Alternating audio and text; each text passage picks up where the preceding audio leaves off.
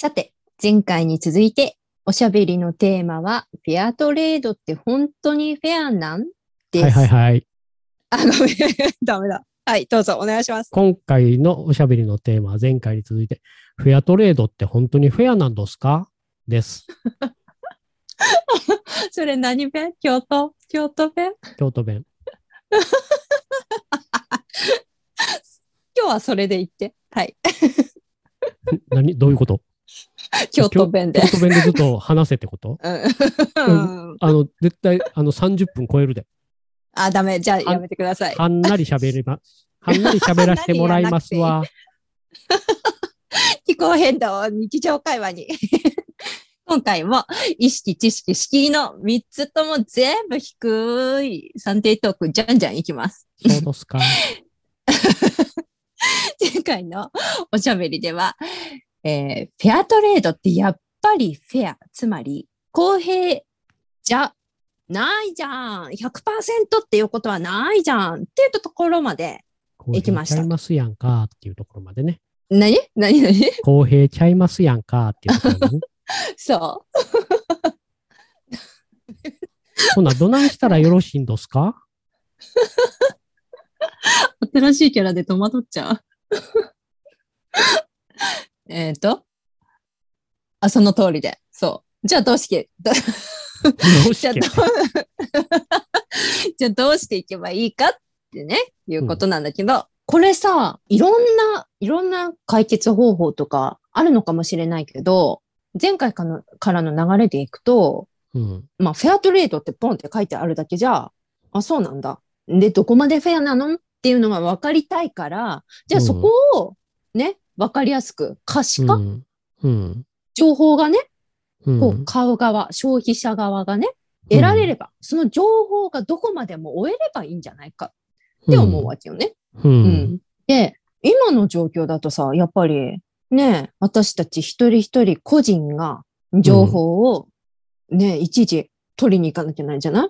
うん。でも、なんかそれ、手元に届くまでの流れうん。を、うん、決まりうん。とかみたいにできないもんかね。うん。やろうと思ったらもう、民間では限界あるわな。やっぱりあの、追うってなっ。たら、それなりうにんコストもかかるし、届けかかるよねさせてとか、うん、うんうん。義務をつけてってなると、それなりに時間もかかれば労力も必要やし、うんちゃんとした法律も必要になってくるやろし、あ、法律ね。ううん民間ってどうしても追い切れへんから、今までこういう認証ラベルとかなんで、すごく成功してる例ってないから、うん。あの例えばパーム油、パームオイル、あのうん。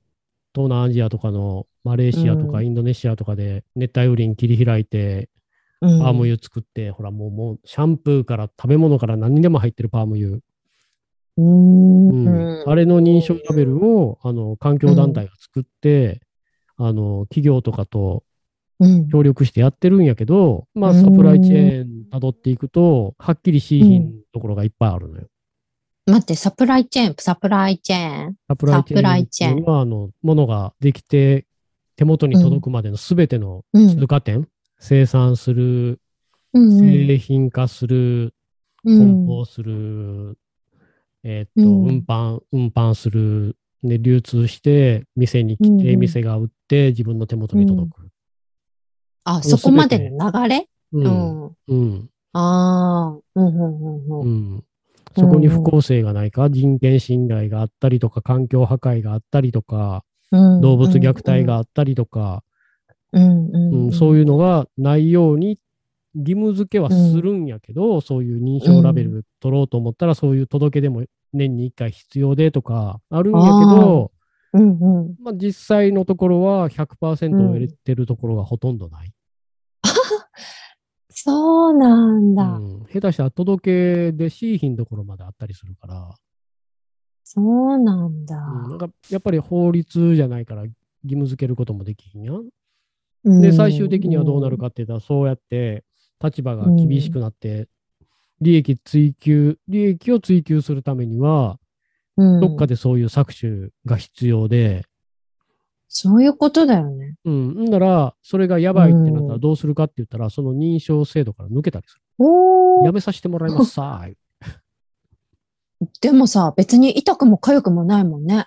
なんつうの、その、そっから抜けてもさ、うん。別に消費者側がさ、そこを、何？その企業とかにさ、これどうなってんですか？ってさ、すっごいうるさく言われない限りさ、うん別にスッとして静かにひ、あの、身を引いとけばいいだけだもん。うん、で別に痛くも痒くもないよね。前のエピソードで言ったみたいに、独自のラベル作ったりしたらいいわけよ。それすごいよね。うん。それすごいよね。でも、うんそう、そうなるよね。だってやれちゃうんだもんね。うん。法律ないんだもんね、今ね。うんやれちゃうさ。うんやっちゃうさ。うんやっちゃってるんだよやっね。てるかのように見せかけることできるやん。できるよね。うん、どしかも、なんか自分が抜けたところは、ところではうんうん100%自分たちが追求するような、こう、うんエシカルな、あの、プロダクトは作れないから抜けました。より良くするエシカルために。、エシカル、エエシカルってより倫理的な。やけど、まあ、うんエシカル、ここでも、まあ、前のエピソードの、あの、えっと、フェアトレードが別にフェアじゃなくって、よりアンフェアじゃないっていうのと一緒で、エシカルっていうのも、あの、あくまでも資本主義っていうのは環境を壊して、人から搾取、労働力なり、時間なり、お金なりう、ん賃金なりっていうのをうん搾取して成り立つものやから、うんエシカルっていうのはもうありえへんのな。言ったら。厳密に言ったら、ね倫理的な製品なんて作れへん。そうだよね。そうだよね。よーく考えてみると、っていうか、本当にそうだよね。100%倫理的ってありえへん。ありえないよね。うん、あのパタゴニアですら利益は追求するわけやから。そうだよね。商品にしてる時点でそうよね。うんだから、搾取が多いファッショ うンん。産業の中で、うん。すごく環境とか人権とかに配慮してうん。うん。ってるっていうだけで、じゃあうん利益を追求してないかっていうとそんなことはないし、うんうん成り立たないからね、今のこうんこの社会の中じゃね。そうそう限界なのよ、あの辺が。うん。限界ね。うん。うん。うん。うんだから、こううんそういう中でどうやっていくかっていうのは、うん。うん、だからや、そのうん倫理的っていうのも、うんより、非倫理的じゃないっていうだけ。倫理的な、うん。だからエシカルっていう言い方も、よりアンエシカルじゃない。ル決してこれはエシカルやっていうわけじゃなくて、よりアンエシカルじゃない。そのさ、よりって部分を、まあ、どこまでも、極力明確に、私たち消費者が、あの、A と B、どっちもフェ、フェアトレードって書いてる。じゃあ、よりどっちがうん。フェアなトレードであるのか、うん。の商品なのかって判断するには、やっぱうりその情報をどこまでも、さっき言ってたサプライチェーン、手に届くまでのその商品がどのように人、人が携わって、うん。あの、ここまで届くかっていうのが、私たち消費者側が簡単に知ることができる。もしくはうん、もう知ることができるのが当たり前みたいになんないと、うん。どこまでも、うん。あの、ね、その、あの、企業独自のね、マークなんかがあった時には、どこまでも隠せちゃうわけだから、嘘、うん。嘘っていうか、ね、自分の独自の基準だったらどこまでもフェア、フェアですよ、フェアですよって言えちゃうからね。うん。で、うん、そういうね、消費者側はなるべくやっぱりね、極力いい、よりフェアに近いものに、を選択したいわけだから、そのね、各々の経済的な理由とかもあるよ。だから、自分ができる範囲でお支払いできる点、ね、範囲内で、よりフェアな、本当によりフェアな方うんを選択するためには、やっぱり可視化、どこまでも、うんうんってことが必要だよね。うん。あくまでもまだ民間で行くんやとしたら、その団体なり、他の第三者が点数をつけれるような感じにする。うん、例えば労働環境、賃う金、ん。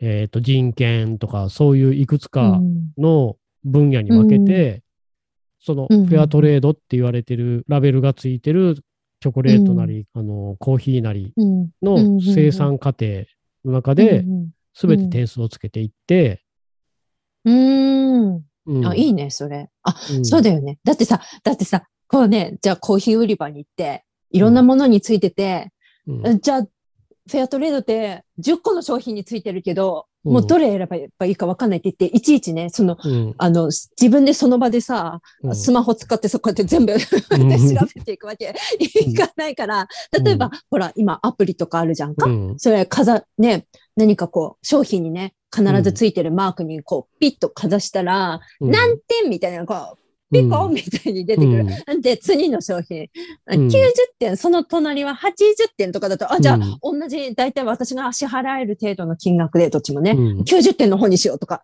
で、簡単になるわけよね。うん。で例えばもうアプリとかまで行ったら、なんていううんの一つピッてやったら、うんうん。あの、あなたのいる店のとうんうん。棚のあたり、うん。同じ棚にもっといい点数のこれがありますよ、これはどうですかとか、もう下手したら、あっちのスーパーにはもっと点数いいのありますよとか、うんうんうん提案までしてくれちゃうみたいなね。うんうん企画化がされてね、簡単にバババババッとね。でも、うん。それってさ、なんか難しそうって思うけどさ、例えばほら、それこそ、何？インターネットで、例えばアマゾンとか開くじゃん。で、うん。なんか買おうとして、こう調べるじゃん。そうすると、うんあなたにおすすめの商品とかってこう出てくるじゃん。可能だよね、きっとね。うん出てくるよね、あれね。勝手にね。聞いてもない勝手におすすめしてくるよね、あれね。うん、だからこう、そういうのを考えると、例えば、うん。そのスーパーで売ってあるやつよりもう、ん例えばそのメーカーから直接オンラインで買うと、今なら何パーセント引きでやってますよとか、そういうのまでバーって出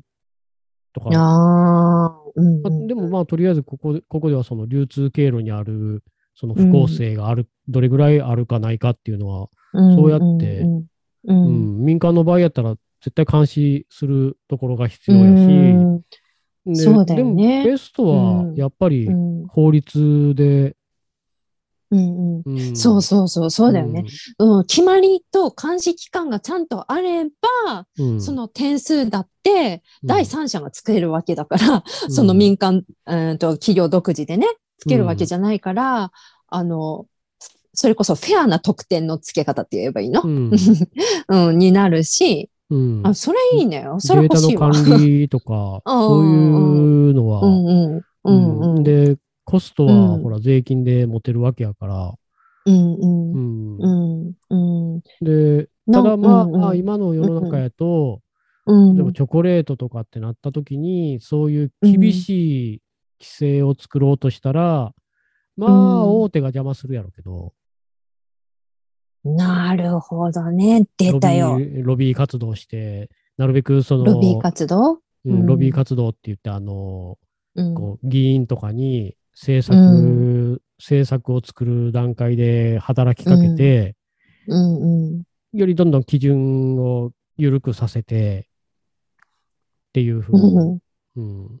ああ、議員をいいように使うってこそうとそうそうそうだから自分たちちの都合のいいように仕向けるみたいな？そうそうそうそうそうそうん、う。う、うんんおーそうよね。お金あったら何でもできちゃうんだもんね。今うんの資本主義社会だったらね。そうそうそうそうそう、うん。うん うんでもさ、うん、ね、その、ちゃんと決まりが、あの、その可視化することが、うん売る手側は、うん売る側は義務としてもう決められてて、うん。で、じゃあ、その法律もちゃんとあって、監視期間とか、その点数だったらね、点数をつける期間もちゃんと第三者があってっていう世界まで行ったとするじゃん。うん。行ったとしても、ね、でもさ、やっぱりさ、実際に、じゃあ自分がね、今の生活で、経済的にね、その、フェアトレードと、まあ、フェアトレードでもいろんな種類があって、うん。もしくは、フェアトレードと違う、全くフェアトレードではない商品がこうあるじゃんか今もね、並んでるとするじゃん、うん。お店行ってね、並んでるよ。うん。で、そうした時にさ、月に一回は、こっち、フェアトレードのうん。を買おうって思えても、うん。毎回やっぱりさ、例えば、うん、お子さんがね、いるご家庭とかで、うん。毎回そんなさ、割と比べると高額で、うん。少量しか入ってないものって、例えばそのお菓子、チョコレートで言ってもさ、そのだってお子さんいたら一気になくなるじゃん。うん。すごいスピードでなくなるでしょ、お菓子なんて。そんなそんなのさ、毎回買ってらんなくない？うん。買ってらんないよね。うん私だったら無理。うん。うん。ただほら、運悪く子供がうん。うん。それを見つけて、例えばうん。見てう、ん。おどんおどん、このフェアトレードって何なん？聞かれたときに、うん。さてどう説明しましょうね。そうだよね。うん。よりこっちの方が、例えばうん、あのね、これはね、アフリカのう、ん。あうんうんの、カカオ農家、このチョコレートっていうのはカカオっていうのからできてて、それを作ってる農家うん、で、あのう、ん。君みたいな子供が学校も行かずにうん。カカオ積んでとかそういうことをされへんように、ちゃんとう、ん。あのう、ん。そういうことがないようなうん。システムにしましょうっていうのをすると、やっぱりあの、ちゃんとそれなりにお金がうん。ちゃんとした賃金払ってとか、その人たちがちゃんと生活できるようにってやった結果、あの、うちらがいつも食べてるこのチョコレートよりも、これぐらい高くなってるんやでっていう話して、えーでも、おとん、うんほな、それ食べてあげた方がええんちゃうの？いや、食べてあげた方がええんやけどな、うんうちこれ食われへんねうん。本ん。うん。当だよね。そうなるよね。うん。本当はこっちがいい。うん。それにこっちを選択したい。うんそれ、おとんで、うん。もしかして日本がフェアじゃないんちゃうのって。ええとこ気がついた。そこまで、そこまで分かったらもう花丸ですね。うん。うん、そうそう。で、こういう事態が生じかねないよね。うんなんか、本当は選択したいけど選択できないなんて、すごい身の回りにすごくあるよね。うん。いこっちの方がいいって分かっててもね。うん、だってそういう企業も応援してあげたいし、その先にいるうん。そういう農家のの人たちのためにになるんやったらそれを選んであげたいけど、うん。それができひんために買ってしまうのは、そういう人たちから搾取してるところのチョコレート。うん。うん。うん。おとん。なんてひどいことすんの ほな、チョコレートやめとくか。うん、食べる。そうなる、そうなる。ね。うん、こうそうなる、そうなる。うん。こうやってうんアンフェアなことは起こり続けていく。うん。そうだね。うんそうだねから、いくらうんこうフェアトレードとかをやっていっても、うんそれ、を買う先進国側の生活水準っていうのも、ちゃんとフェアにならへん限りは、うん、フェアトレードっていうのは単に贅沢品で終わってしまう。うん、で実際今贅沢品みたいなもんなんか。今って例えばこっちやったらフェアトレードのものってなんかな普通のチョコレートがある置いてあるのとは違うところに置いてあるあ、コーナーがもう違うんだよの。ね。うん、そうそうそうそう。うん。でそこ行ってうん。うわ、高っっていうと終わんの？な。うん。うんうん。日本もそうだと思う。そういうオーガニックとかなんかこだわり持ってます系と、うん違う、いっぱい入ってますみたいなのは全然違うところにあったりする。うん。うん。これは、でも、やっぱり、あの、何？経済的に余裕がなくて、うん。あの、選択できない。こっちは選択できないっていうのは、うん。あの、当たり前ですけど、これ私たち個人個人の責任じゃなくて、うん。じゃなくて、うん。やっぱりどうしたってこの搾取、搾取の資本主義のね。この社会構造のせうん。いだよね。うん。だから、例えばそのさっき言った例みたいに、お子さんと売り場でね、そういうことがあったとして、で、本当はね、こっちを選択したい。そういう背景があるから、本当はうちでもこっちを買いたいんだよ。うん。だけど、私たちが生活している、うん、お給料、こっちでね、お父さんお母さんがもらっているお給料がね、このくらいだから、毎回こっちを買うっていうことが、どうしても難しいんだよっていうところまでうん。話していけたら、もうオープンうんに、そうやな。ううんんだから、実情ね。一。生懸命、うあの途上国で一生懸命汗流して働いてる人から搾う取んされたチョコレートっていうのは、こっちでもうん。一生懸命汗水流して働いてるのに、うん。安い賃金で働かされてる人にしか買えへんもので、で、うんこっちはっていうと、ちゃんとした待遇を受けた、ちゃんとした待遇じゃないけど、うん。よりひどくない待遇を受けた人のチチョコレートは、うん。こっちでもよりひどくない待遇を受けてる人が買えるから、じゃあ、じゃあ目指すのはどっちがいいと思うって話。うんうんうんうん。うん。うん。いやー、なんか、本当なんか、本当になんか先進国は先進国の中でもそうやって格差があるわけだから、うん。先進国と言って、とは言うてもっていううんところに結局変える人って限られてくるじゃん、やっぱりっていう、うんね、感じになってくるよね。日本なんかもう無理やり経済成長したから、先進国って呼ばれてるだけで、経済以外何も進まへんかったよ。そうだよね。うんうん。そういうことよね。うんで、あここに来て、ちょっと気候変動と絡めていくんだけど、そもそもね、うんここの、この先ね、こうやって気候変動の影響で、順調に毎年ね、うん。作物が取れればいいんだけど、どうしたって もう影響ね、すでに日本だってね、受けてるわけだから、うん。どんどん作物が今まで通りに育たなくなるっていうことは、もううん。起こり、起こってるし、起こりうん得るんだけど、残念ながら。うん。そうなった時に、この途上国のね、生産者たちをどう守るっていう。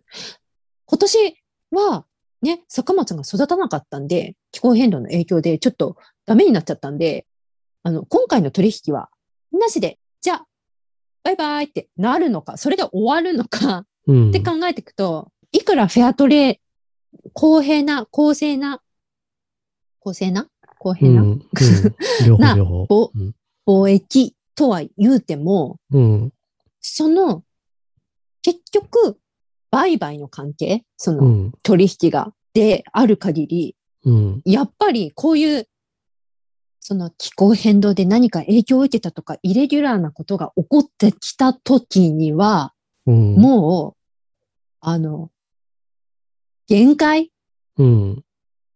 つまり、資本主義社会では、このお金のやり取りの世界では、うん。限界があるっていう。しかもそれは、もう起こり、起こってるし、何回も言うけど、うん。おもうこの先分かってること、もうん。う限界、限界リミットが本当にある。うん。で、の 分かってること、うん。チョコレートとコーヒーに限れば、もうここから先、どんどんどんどん温暖化進めば進むほど収穫量が減っていくっていうのはもそうだよね。う、どんな研究結果見ても増えていくっていうのはないから、残念ながら。うん、うん、うん。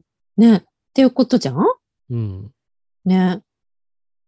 でも、じゃあその限界があるっていうことを考えたときに、じゃあ、これが、そのお金のやり取りとかで世界中にこう出回っていくんじゃなくて、平等に、なるべく平等に、まあ世界で作られた食べ物すべてにおいてって言えばいいの？うん、こう平等に分配されるものとか、そういう、なんていうのかな。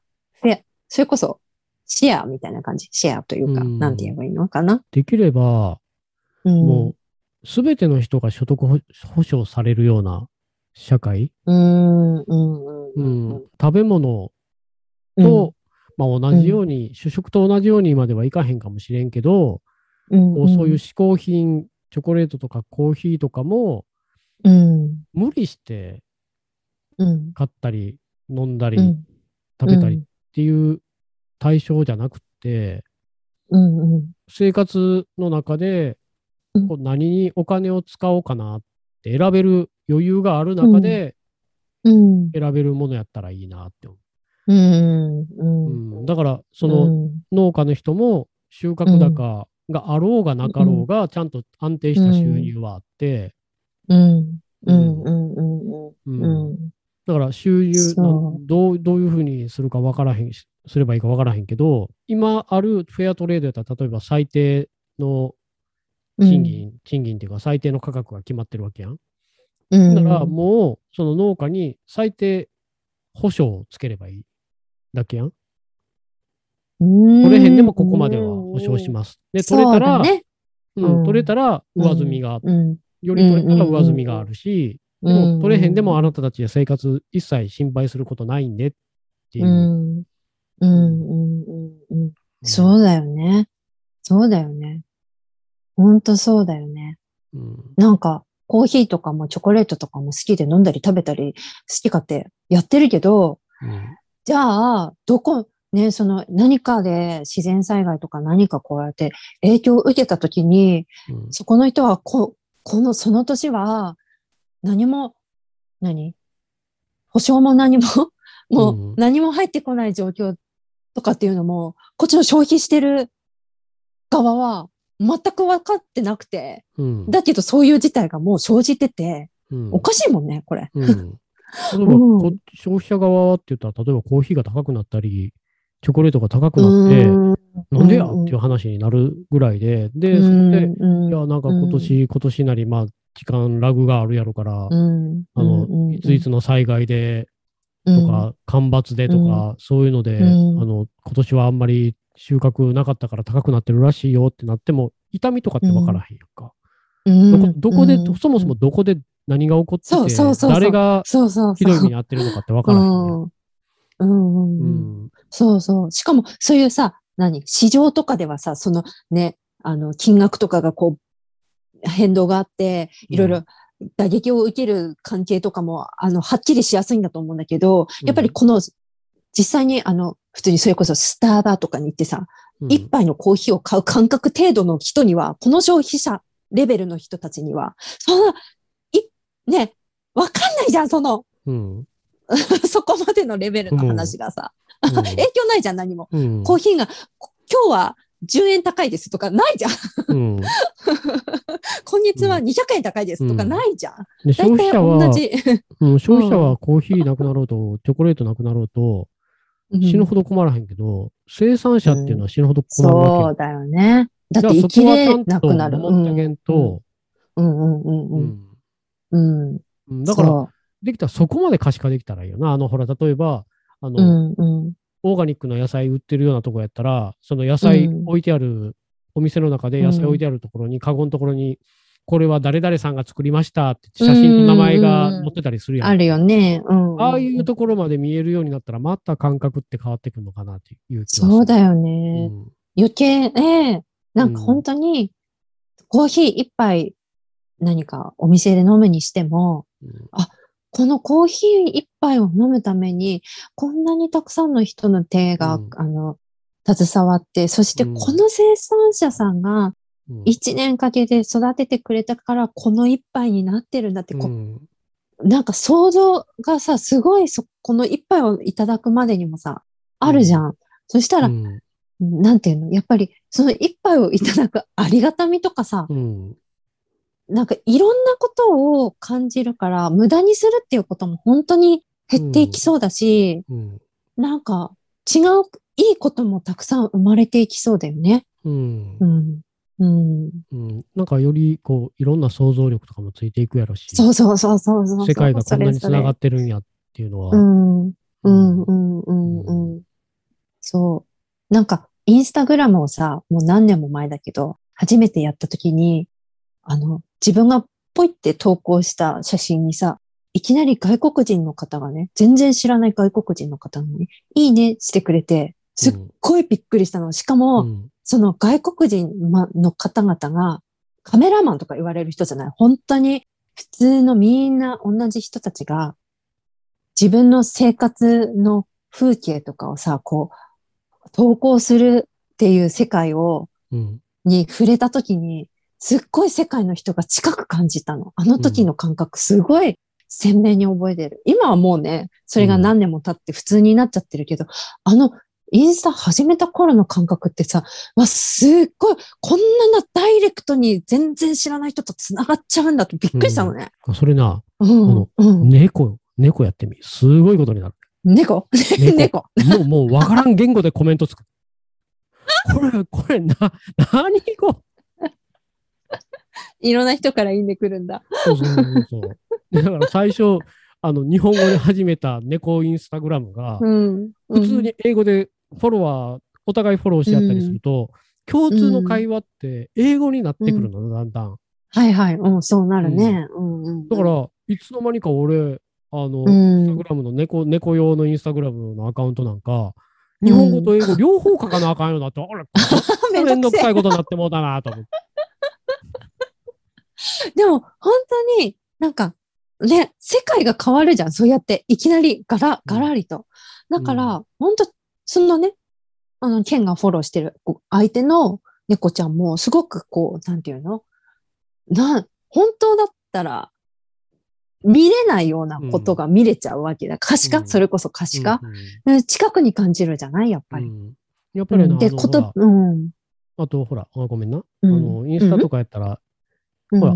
だんだんこうずっとお互いフォローし合って見てたりしたら、うん。相手がどこに住んでるか分かってくるやん。ほんならえーその国どこにあるの？分からへん時なんか、もうそこ、うん。どこにあんやろな、から調べる。うん、で、あ、こういう感じなんや、街並みとかもな。うん。ほんならどんどんどんどんなんていうんかな、知らんかった世界が近づいてきて、例えばニュースとかでそこで何がうん。起こったとかいうときにその人を思い浮かべるし、うん、そうそうう。ん。そう。例えば気候変動会議とかでも、その国の話題が出たら、うん。ああの国はそんな感じなんやとかいうふうに考えるし、うんこう、つねながりを持つっていうのは、別にこう、なんていうんかな、直接的な同じコミュニティの中で顔見知りになってっていうのも必要やけど、そうやってうん。離れた世界の人とつながるっていうのは、これからこう、気候変動なんかは世界的な問題なんやから、うん。うん。でこう結構な気候変動のポストとかしても、みんなすごいポジティブな反応してくれるのよ。あの、そうなんだ。やっぱ猫好きに悪い人はいいひんから。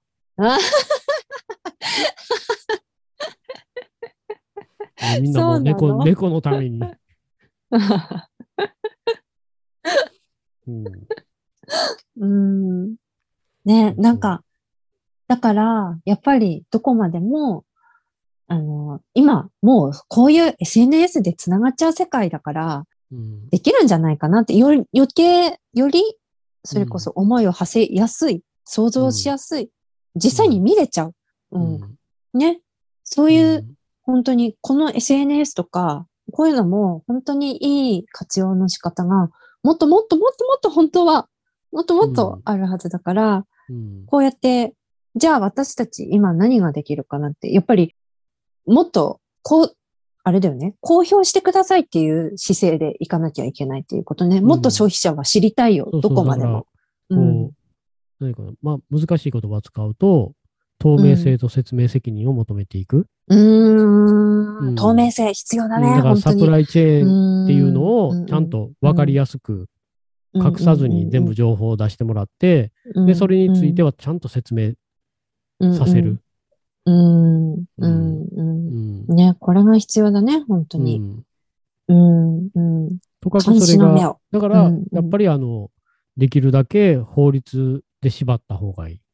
民間ってどうしても、ね。の、うん、法律、最後には法律盾に取られるから、うん、縦に取られる？うん、あ、それは、あの、社、社外費なので言えませんとかあ言われたら、なるほどねもうそれ以上追求できへんああ、なるほど。どね。ああ、うん法律必要だね、本当に。うん法律だね、これは。うん、うん、うん。うん、あのうん弱者を守る、こう弱者の搾取をなくすとかっていう部分はもう全部法律でいかへん限りは、あの守りきれないね。ごまかされるだけやし、うん基本的に誰も気にしいひんところやから、そこ。そうだね。そうだね。うん。うん、うん。そう。本当に、これ必要だね。うん。で、企業に任せると、企業は弱者に対して、資本主義うん。元では、ちゃんとうん弱者側の意見を100%取り入れることはないし、うん、うん、ううん。ん。うん、ううんん。だね。うん。で、そういう制度を決めるときも、一番弱い立場の人をちゃんと制度を決めるところに参加してもらって、うん。その人たちの意見が反映されるような、うん制度にする当事者。ねうん搾取する側が決めない。うん。それ超大事。うん。う。うんん。だから泥棒に防犯のルールを決めさせない。うん。うん。うん。これ、皆さん、あれ？ちょっと、うん。ちょっともう、40分になっちゃうじゃん、結局。は 全然ダメじゃん。もう、ダメですよ、ケンさん。ま、勘弁しとくれやす。閉めるよ、閉めるよ。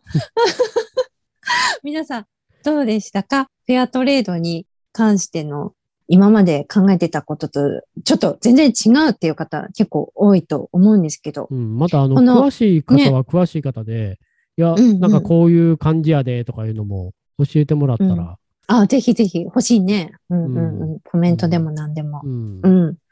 またそれをね、あの、新たな回でシェアできたらと思うので、ぜひぜひ、ジョン、じゃんじゃ、うんんジョンジョンじゃなくて、うんじゃんじゃん送ってください。フェアトレード以外にもなんかこんなわけのわからんマークあるでとかな。ああ、いいね、それね。うんもうなんか最近そういうラベルが多すぎてみんな追っかけきれへんようになってるから、うんうんうん。本当本当うん本当よ。うんそのうちなんか選ぼう思ったらラベルが10個ぐらいついてんねん俺どれ選んだらええんやろなっていうこと起こりかねへんから。怒りかねないね。うんうん。あじゃあ閉めるよ。はいはい。はい。気候変動日常会話に2回に分けておしゃべりしました。今回のテーマは、はい、どうぞ。